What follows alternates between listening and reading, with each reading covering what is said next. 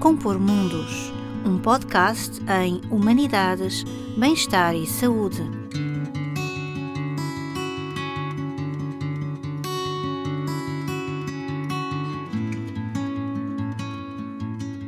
Boa tarde. Este podcast está enquadrado no projeto Compor Mundos, Humanidades, Bem-Estar e Saúde no século XXI que conta com uma rede de profissionais da área de humanidades e da saúde que pensam nas questões do bem-estar e da saúde na sociedade contemporânea.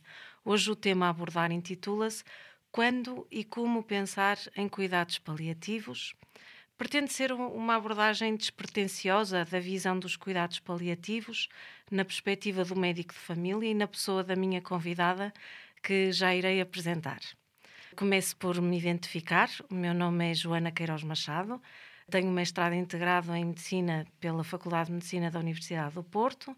Sou especialista em Medicina Geral e Familiar, doutorada em Ciências Biomédicas pelo Instituto de Ciências de Abel Salazar da Universidade do Porto e atualmente estou a exercer funções médicas e de direção técnica e clínica na Unidade de Cuidados Continuados do Hospital Escola Fernando Pessoa desde setembro de 2020. Muito bem, sigo para apresentar a minha convidada, a Daniela Duarte Silva, natural do Porto. Licenciou-se em Ciências Farmacêuticas pela Faculdade de Farmácia da Universidade do Porto.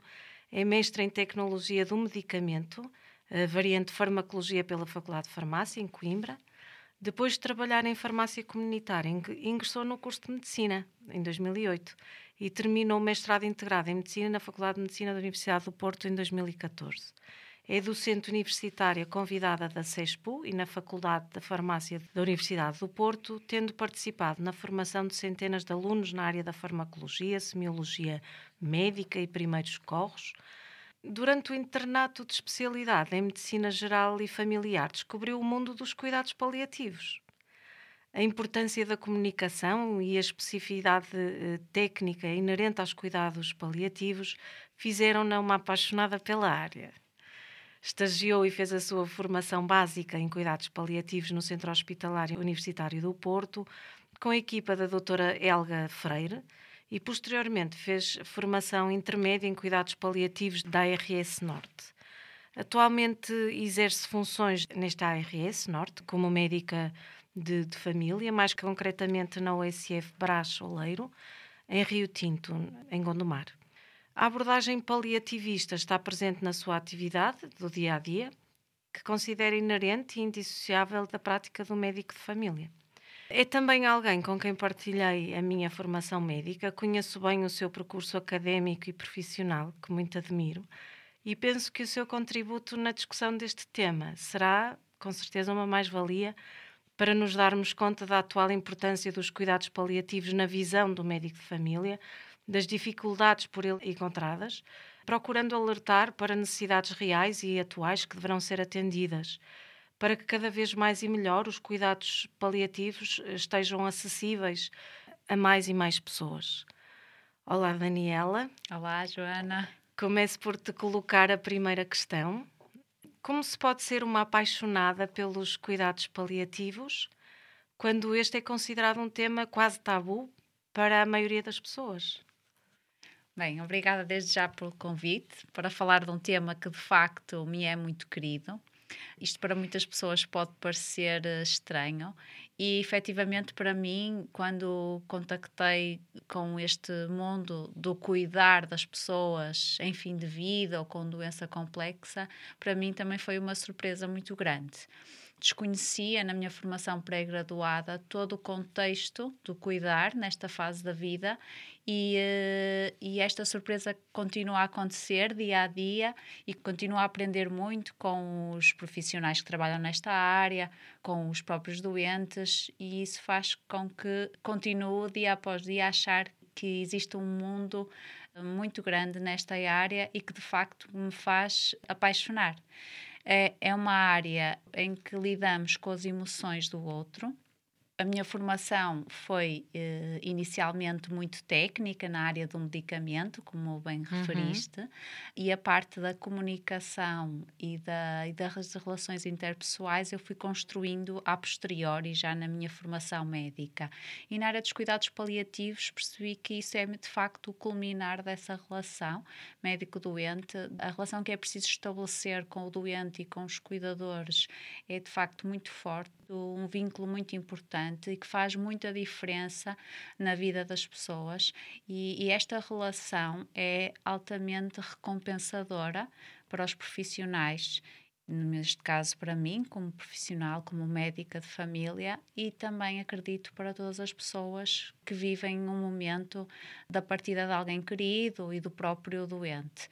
Por isso Acho que é uma área recente em Portugal, ainda existe muito a fazer e existe muito terreno para desbravar e uh, como em qualquer situação de relacionamento com outra pessoa, seja um namoro, já que falamos da, da, da questão da, da paixão, existe sempre muita surpresa e novidade e por isso eu continuo a apaixonar-me por esta área todos os dias e percebo que existe ainda muito a fazer e posso contribuir para a melhoria da vida das pessoas.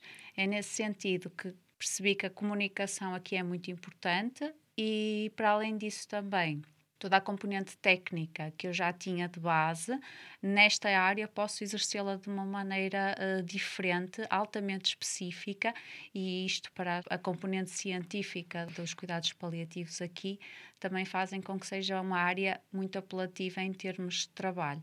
E em relação àquilo que eu te falei na primeira questão ainda, por que que achas que isto é um tema tabu ou quase tabu? Acho que as pessoas têm muito medo de lidar com as suas próprias emoções, sejam a população em geral, os doentes ou mesmo os profissionais.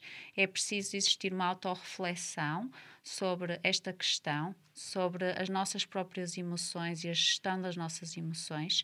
E culturalmente a morte não é um tema querido, porque faz-nos pensar em, em sofrimento, faz-nos ter pensamentos mais tristes e por isso uma forma de evitar esse sofrimento é fazer de conta que ele não existe. Uhum. Ora, os cuidados paliativos têm uma abordagem completamente diferente e contrária, ou seja, se nós falarmos sobre este tema e desconstruirmos os mitos que existem à volta da morte, provavelmente vamos ser agentes facilitadores uhum. da passagem das pessoas por esta fase da vida culturalmente, de facto, a morte é um tabu e, e falarmos da morte ou falarmos do, do, nosso próprio sofrimento nesta fase da vida podem ser encarada como uma fraqueza para, para alguém, Sim. mas de facto os cuidados paliativos vêm ajudar a pessoa a ultrapassar esta fase e a vivê-la de uma maneira mais tranquila e na, com a melhor qualidade possível. Sim, esta questão que tu falas das pessoas terem medo de falar da morte eu não sei qual é a tua vivência, mas a minha, num contexto diferente, não é? Em unidades de cuidados continuados, eu sinto que há muita dificuldade ou, ou muita hum, aquela ideia que a medicina cura tudo e que nós podemos fazer pequenos milagres que muitas vezes acontecem, é um facto, mas há muita dificuldade das famílias eh, compreenderem que a vida realmente acaba por acabar. Uh, sim, é dos maiores desafios. Aqui também, se calhar, acrescentando outra questão, o papel, e, e ainda dentro do contexto dele ser um tema tabu, o papel dos paliativos em momentos que não a morte, não é? Porque cada vez mais nós tentamos em Portugal e, e, no mundo usar os paliativos em momentos cada vez mais precoces. Portanto, e as pessoas quando ainda não estão habituadas a ouvir os paliativos para essas fases. E idealmente nós deveríamos caminhar para uma situação em que os cuidados paliativos vêm muito cedo, mesmo enquanto ainda há expectativa de vida, mas que os cuidados vêm na realidade ajudar a pessoa a viver melhor nos anos que lhe restam. É? exatamente, é? exatamente. A verdade é que os cuidados paliativos não são sobre a morte os cuidados paliativos são sobre a vida, sobre a vida que a pessoa ainda tem para viver uhum. e como torná-la o melhor possível. O melhor possível. Neste sentido, os cuidados paliativos devem entrar na, na vida de alguém logo ao diagnóstico. Muito e é desde esse período que uh, os cuidados paliativos têm um lugar no seguimento de alguém seja mesmo alguém que ainda tem possibilidade de fazer tratamentos curativos, mas existem muitas outras áreas da relação médico-doente e do contexto psicológico, espiritual, social daquela pessoa e até mesmo no controle de sintomas que podem ser trabalhados pelos cuidados paliativos de uma forma interdisciplinar com as outras especialidades, nomeadamente médicas, que possam estar a seguir eh, uhum. aquele doente. No fundo, os cuidados paliativos são sempre cuidados multidisciplinares uhum. de profissionais de diferentes áreas, médicos, psicólogos, certo. enfermeiros, assistentes assistente social, há pessoas da área religiosa que, no seu conjunto, ajudam aquela pessoa e as pessoas que o rodeiam ter uma vida mais plena. Uhum. Como médica de família, e acho que todos os médicos de família estão numa posição de excelência para introduzir os cuidados paliativos exatamente ao diagnóstico. E de proximidade, não é? Exatamente. Com as pessoas. E dentro desta linha de pensamento que nós estamos aqui a, a definir, e enquadrando historicamente os cuidados paliativos, em 1990 a Organização Mundial de Saúde, a OMS, definiu pela primeira vez os cuidados paliativos. Exatamente aqui frisando e focando mais nos cuidados de final de, de vida. Em 2002 ela alarga os cuidados paliativos para um vasto conjunto de doenças crónico-degenerativas e a atual recomendação da, da OMS foi publicada em 2017 e de facto ela vem mostrar que a qualidade de vida dos pacientes, dos seus familiares, devem ser uma preocupação grande dos, dos médicos, eh, de forma a prevenir e aliviar o, o sofrimento. De facto, a lei de bases em Portugal dos paliativos introduzida, foi introduzida em 2012. Atualmente existe a Rede Nacional de Cuidados Paliativos, que prevê diferentes tipos de unidades e de equipas. Eu sei que tu já trabalhaste na tua formação numa equipa intra-hospitalar. Queres-me dar assim algumas palavras sobre a tua experiência nesta, neste tipo de unidades? Claro. Em relação então ao desenvolvimento do, dos cuidados paliativos, de facto, só numa altura relativamente recente é que se começou a estruturar os cuidados paliativos como uma área específica do cuidar e uma área estruturada do, do atendimento de cuidados de saúde à população. Mas a verdade é que já há muito tempo para cá existem referências aos cuidados paliativos e aos cuidados de fim de vida. Já uhum. Ian Grant, em 1957, falava de, dos cuidados domiciliários e da obrigação moral que existia em cuidar de alguém que já não tinha capacidade uhum. de, de se curar de uma doença complexa e eventualmente desencadeadora da morte. Mas de facto, só recentemente é que este papel dos cuidados paliativos nos cuidados de saúde à população é que foi estruturado e Portugal tem vindo a fazer um caminho ao longo destes últimos anos no sentido de ampliar estes cuidados à população. Infelizmente, não com a celeridade que seria, que seria desejável, porque ainda existe muita heterogeneidade nestes cuidados no nosso país e existem zonas em que, infelizmente, as pessoas não têm ainda acesso aos cuidados pois, paliativos. mas esta rede nacional de, de cuidados paliativos e as equipas intra-hospitalares e mesmo as equipas de suporte comunitárias em cuidados paliativos estão, têm vindo a aparecer e os profissionais que estão nestas unidades são altamente dedicados a esta área e têm feito muito por eles doentes.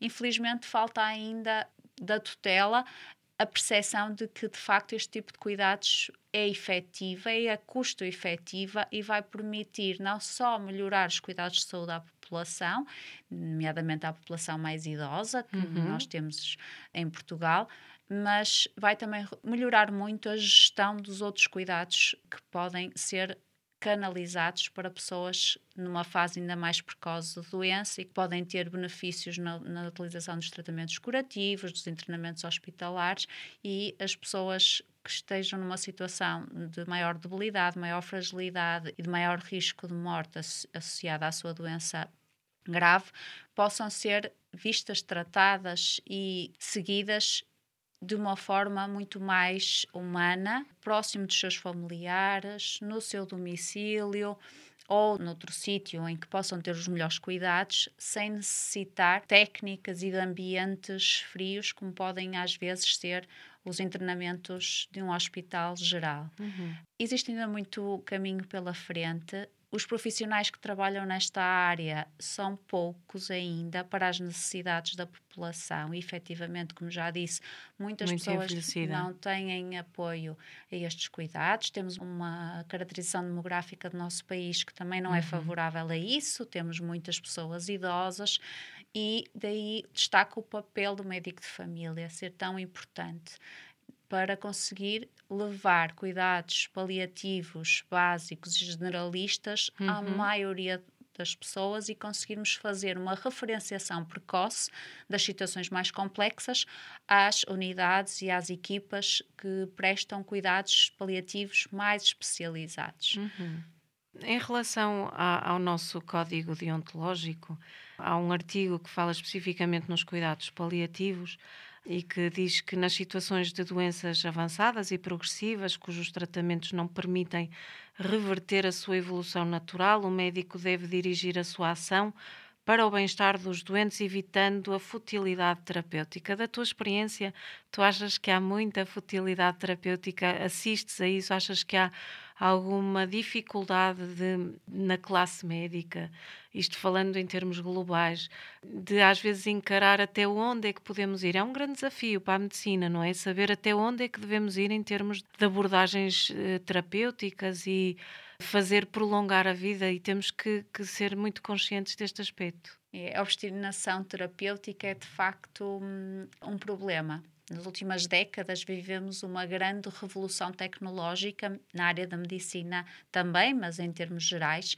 e a medicina evoluiu muito no sentido das técnicas curativas, nos tratamentos farmacológicos uhum. e não farmacológicos, nos métodos complementares de diagnóstico e começou a assentar muito em técnicas, em medidas concretas de determinação das doenças, em parâmetros muito objetivos e esqueceu-se muito daquilo que é a humanidade das pessoas. Nós somos formados nesta medicina, numa medicina do curar, como há pouco disseste, numa medicina em que queremos fazer tudo para salvar a vida de alguém, mas começamos a perceber que provavelmente em alguns momentos, a pessoa não precisa desses tratamentos, que muitas vezes são invasivos e são agressivos, uhum, uhum. mas precisa daquela parte humana que ficou um pouco esquecida. Uhum. Nos últimos anos, e, e, da minha experiência, noto que nos últimos anos tem havido uma maior reflexão sobre este tema. Por exemplo, muitos doentes que chegavam a uma urgência do hospital há cinco anos atrás acabavam por ter intervenções agressivas de diagnóstico e terapêutica que hoje em dia eu já não vejo acontecer. Uhum, uhum. Uh, começa a haver muito mais humanização dos cuidados. Ainda há muito a fazer, ainda há obstinação terapêutica, mas o facto de haver hoje em dia pessoas formadas na área dos cuidados paliativos a alertar para estas situações, para haver comitês intra-hospitalares e comunitários que tentam melhorar os cuidados de proximidade e o apoio mais humanizado à população e aos doentes, acho que está a dar frutos e, de facto, notamos que existe uma consciencialização dos profissionais, médicos e outros, da necessidade de olhar para o próximo desta forma mais empática e com compaixão, mais do que com as técnicas que possam estar uhum, envolvidas uhum. nos cuidados. Aqui eu acrescentava, nada que tu, aliás, já, já referiste, nessa situação em que nós vamos então optar por ser menos uh, interventivos e, e, menos curativos e vamos nos preocupar mais com o conforto do doente, aqui entra a comunicação com a família, não é? Que é fundamental e muitas vezes nestas alturas, quando já se tomam estas decisões, o doente às vezes e frequentemente já não está em situação de poder decidir e, e de ter as suas escolhas. Aí a conversa com a família, que é sempre um desafio muito grande, colocar-lhes perante a situação que o familiar está a viver, que é delicada, que melhor não vai ficar uh, e que, portanto, há aqui um processo em que eles vão ter que aceitar. Esta conversa é muito desafiante, para mim tem sido, e, mas também muito recompensadora, porque quando assim aconteça, uh, nós notamos que, de certa forma, as famílias ficam mais em paz quando aceitam isso. Claro. Não é? Claro. Também sentes aqui, isso. Aqui começamos na fase ainda do diagnóstico, em que temos alguém que é capaz de decidir, e nessa fase nós temos que dar prioridade à autonomia da pessoa.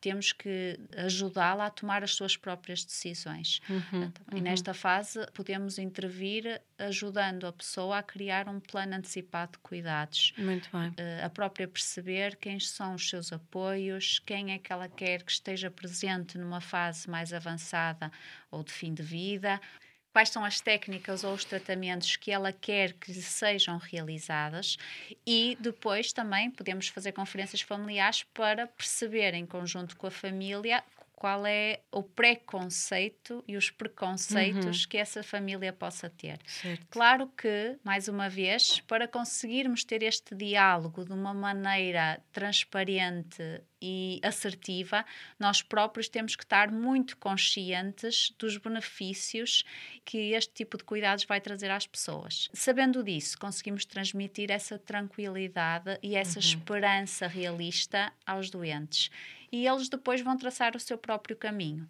Se o doente entender que consegue dar algumas ordens ou sugestões sobre o que quer para si próprio e a família entender que de facto esta autonomia deve ser preservada e deve ser tida em conta, o próprio doente vai se sentir muito mais tranquilo e em paz numa fase de final de vida. Vamos supor, uma mãe que está doente e que tem filhos já adultos, jovens adultos. Se ela não decidir nada do que quer para o fim de vida, esta decisão, o ONUS, vai ficar na mão dos filhos. De certeza que nenhuma mãe quer deixar esta responsabilidade e esta angústia aos filhos, ter que tomar uma decisão uhum. do que fazer com a mãe quando ela estiver mal. Parece-me a mim que se as pessoas tiver, se forem capacitadas a decidir numa fase ainda que o podem fazer, vão se sentir muito mais tranquilas a posteriori, porque sabem que estão a ajudar os próprios filhos naquele percurso e a torná-lo, se calhar, um pouco menos pesado. Uhum. esta é uma das formas que eu encontro para que as pessoas possam refletir sobre este tema e perceber que o falar deste, deste assunto numa fase precoce tem muitas mais-valias.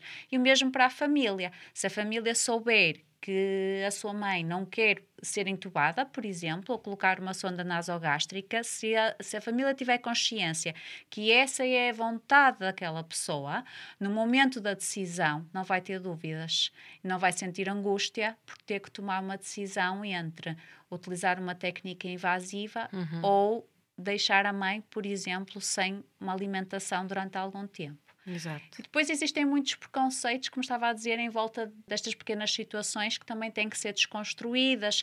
A alimentação no fim de vida, uhum, os uhum. cuidados no domicílio ou os cuidados num, num meio hospitalar, o que é que pode ser feito em termos de apoios sociais. Todos estes pequenos pontos devem ser começados a trabalhar numa fase precoce para que depois não existam surpresas no futuro e as pessoas possam viver o fim de vida de uma maneira plena e tranquila com os seus. Uh, tenho aqui várias questões que, obviamente, já foste respondendo. Eu, se calhar, perguntava-te quais são as maiores dificuldades ou barreiras que sentes na tua abordagem paliativista. Ora, Na verdade, és médica de família e provavelmente concordas que quando falamos em medicina geral e familiar, no nosso caso, por exemplo, estamos a falar em cuidados paliativos generalistas, não é? Certo. E na realidade, o médico de família não tem a capacidade para ir ao domicílio prestar cuidados paliativos.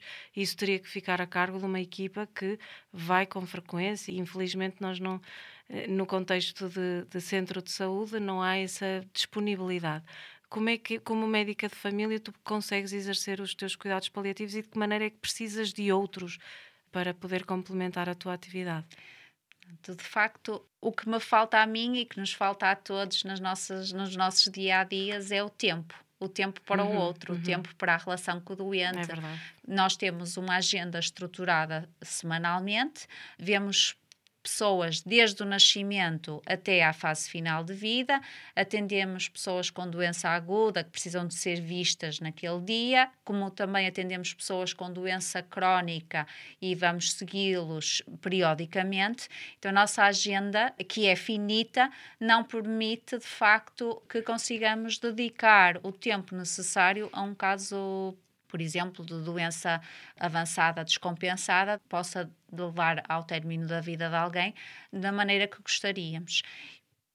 Os cuidados paliativos na medicina geral e familiar e nos cuidados primários em geral são, como tu disseste, cuidados e ações paliativas generalistas nós conseguimos atuar numa fase precoce da doença, em que vamos esclarecer a pessoa sobre o seu problema e as medidas que podem ser tomadas daí para a frente. Falou do plano antecipado de cuidados, por exemplo, informar a pessoa que existe um testamento vital, depois ajudá-la na tomada de decisão e começar a controlar alguns dos primeiros sintomas que a pessoa possa ter relativa àquela doença.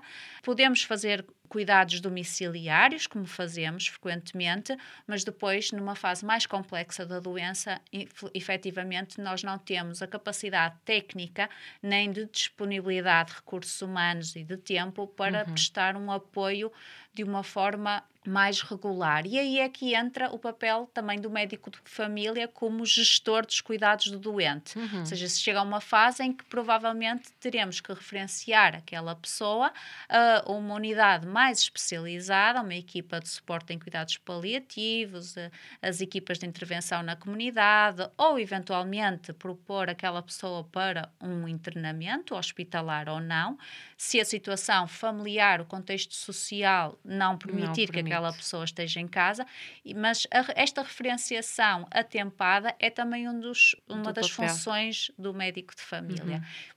E é aqui que o médico de família deve intervir, nas fases mais precoces da doença. Ter um médico de família com competências na área dos cuidados paliativos permitiria um melhor acesso a estes cuidados.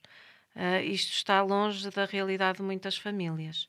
Que medidas consideras que fazem sentido para que os médicos de família possam intervir mais e melhor nas fases de vida que requerem estes cuidados? Acho mesmo importante falarmos sobre o tema fazer formação, muita formação, pré-graduada e pós-graduada na área dos cuidados paliativos, para dotar as pessoas com competências para atuar nesta área. Já se vai falando em, na especialidade de cuidados paliativos, que ainda não, não existe, não é? Mas achas que seria uma mais-valia?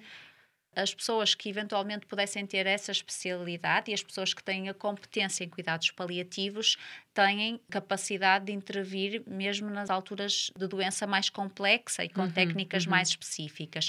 Isso não invalida que os médicos de família, que são médicos generalistas e que cuidam da pessoa e da sua família durante todas as suas fases de vida, uhum. tenham também competências nesta área.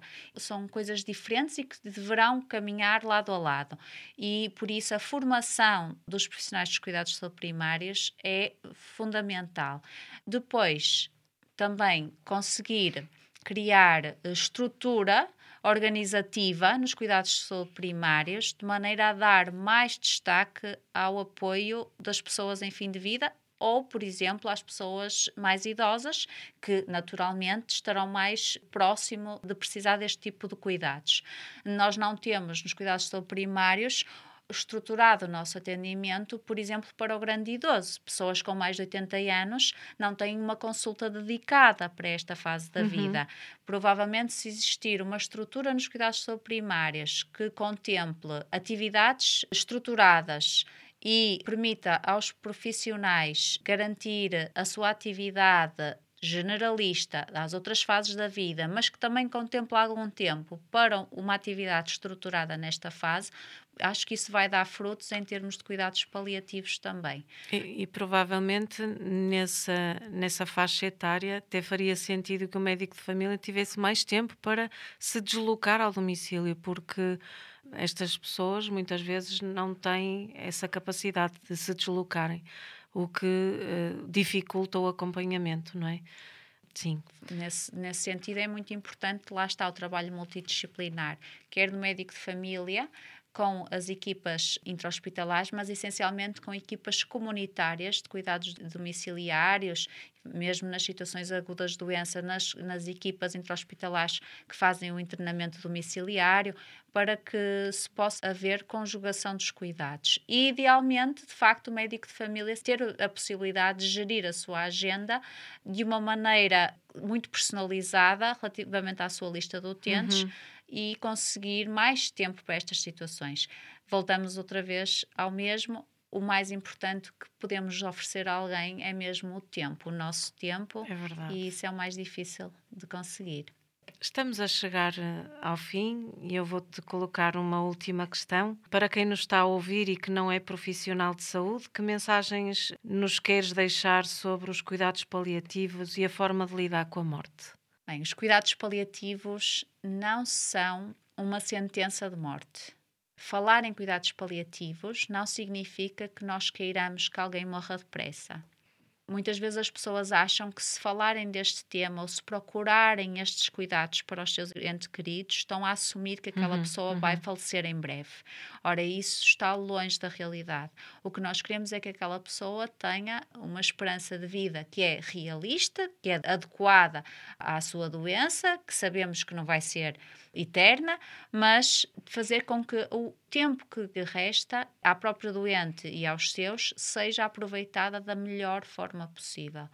Muitas vezes o seguimento de um doente com uma doença complexa é feita por profissionais altamente capacitados naquela doença, mas os cuidados paliativos têm uma abordagem, tal como a medicina geral e familiar, muito mais holística, muito mais abrangente da pessoa e vai tratar não só a doença em si, mas o doente uhum. e a sua dolência, ou seja, a forma como aquela pessoa experiencia aquele momento de vida, aquela doença, na gestão de sintomas, na capacitação do cuidador, no apoio ao cuidador na altura em que está mais sobrecarregado e depois na fase do luto após a morte desse ente querido, os cuidados paliativos trabalharão em conjunto com as outras especialidades para uma abordagem mais plena e generalizada ao doente. Ok, e com isto chegamos ao fim deste podcast. Quando e como pensar em cuidados paliativos, agradeço-te, Daniela, a colaboração e a visão pessoal sobre este tema na qualidade médica de família. Do que partilhaste connosco, é notório que és uma apaixonada pela tua profissão e que te entregas por inteiro aos teus doentes, procurando evoluir constantemente nos conhecimentos e competências que fazem de ti alguém como certamente muitos colegas de medicina geral e familiar que procuram fazer mais e melhor pelos seus doentes. Obrigada. Obrigada eu. Estamos cá para isso.